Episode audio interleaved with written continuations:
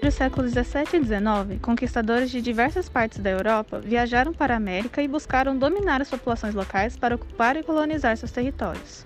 Esses europeus vieram para o Novo Mundo principalmente em busca de riquezas e para expandir suas crenças religiosas, ou até mesmo para fugir de conflitos que ocorriam em seu continente. Isso acarretou em uma transformação radical no modo de vida dos habitantes da América, com a destruição de inúmeras culturas locais e com a criação de novas formas de organização social e cultural próprias do continente americano. Os espanhóis foram os primeiros a colonizar a América. Esse processo teve início ainda no final do século XV, após terem dominado as ilhas no Caribe e criado o primeiro governo colonial da região. Porém, a efetiva colonização sucedeu-se após a descoberta da existência dos impérios Azteca e Inca. No início, a maior parte dos espanhóis eram homens, que se dirigiam até a América. Assim, existia uma grande desigualdade demográfica. Inúmeras vezes o governo espanhol determinou que os homens deveriam levar suas esposas ou se casar para que eles pudessem se envolver na conquista das novas terras. A intenção, por parte das autoridades espanholas, era de que os núcleos familiares europeus estivessem presentes na base da organização das relações sociais no novo continente. Além disso, os homens espanhóis deveriam evitar a mestiçagem, isto é, novas gerações oriundas de relações com mulheres indígenas ou africanas. Nesse caso, o ideal da colonização era estabelecer uma clara hierarquia social, separando os espanhóis dos povos americanos, garantindo o controle dos colonizadores sobre os nativos. No entanto, muitos espanhóis relacionaram e tiveram filhos com mulheres indígenas e também com africanas trazidas da América, que resultou na formação de uma sociedade totalmente mestiça. A sociedade espanhola era organizada em castas. No topo estavam europeus, denominados chapetones, que governavam a colônia e garantiam que as riquezas da colônia fossem enviadas para a Espanha. Eles pertenciam aos principais cargos administrativos, religiosos e militares, frequentemente retornando para a Europa após um tempo na colônia, não ficando muito tempo nos territórios americanos. Abaixo deles estavam os crioulos, eram descendentes europeus nascidos na América. Esse grupo deu origem a poderosas oligarquias regionais, se beneficiando das riquezas coloniais. Eles tinham diversos privilégios, como a isenção de impostos, mas sem grandes poderes políticos que determinavam os rumos da colonização. Abaixo deles estava um grande número de colonos, representados por povos indígenas, dominados por espanhóis e mestiços de europeus com indígenas e africanos. Eram livres, porém obrigados a trabalhar e pagar impostos, sendo subordinados aos chapetones e crioulos, obrigados a trabalhar para os crioulos. A base da sociedade eram africanos, não tinham direitos e eram obrigados a realizar diversos serviços. Mesmo sendo um sistema bastante rígido, haviam possibilidades de mobilidade social.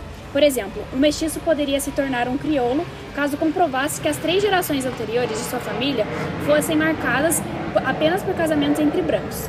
Por isso, havia uma grande importância na produção de estudos genealógicos e registros de famílias na sociedade colonial espanhola. Na exploração da mão de obra na América Espanhola, o processo de colonização era de extrema necessidade e a garantia da mão de obra para a produção de riquezas coloniais. Devido a isso, houve a escravização de inúmeras comunidades indígenas, entre elas os canibais. É, a sua escravização foi autorizada pela Rainha Isabela em 1503. Entretanto, em razão da oposição religiosa, essa prática foi deixada de lado e proibida em 1542. Assim, foi preciso a adoção de um sistema misto que intercalava o ofício da mão de obra indígena livre e, da, e dos escravos africanos, que se localizavam em locais com pouca organização populacional indígena. Um dos meios para esse sistema foi o das encomendas, em 1509. Os indígenas eram distribuídos no território para, é, para trabalhar por um determinado tempo e acabavam sendo submetidos às necessidades dos colonos.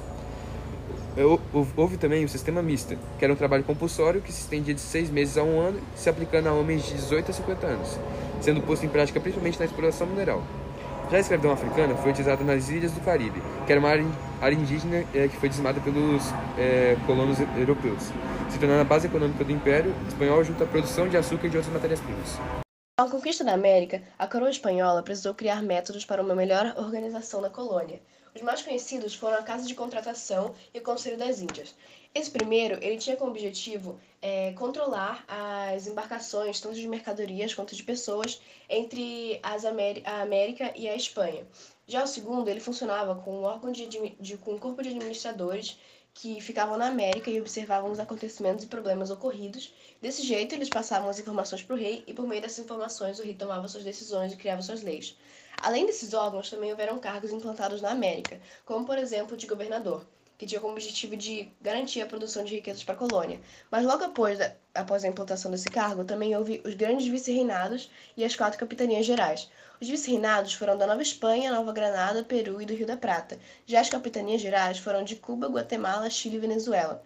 Esses, esses cargos maiores eles só podiam ser ocupados por pessoas nascidas na Espanha, para que desse jeito a coroa pudesse escolher pessoas de sua confiança e ter uma melhor administração da colônia por meio desses órgãos. Já os cargos menores, como os dos cabildos, é, eram ocupados por crioulos. Esses cabildos eles, é, funcionavam como câmaras municipais e precisavam resolver questões mais locais. Já que os crioulos eles não poderiam ocupar cargos maiores, eles ocupavam esses cargos.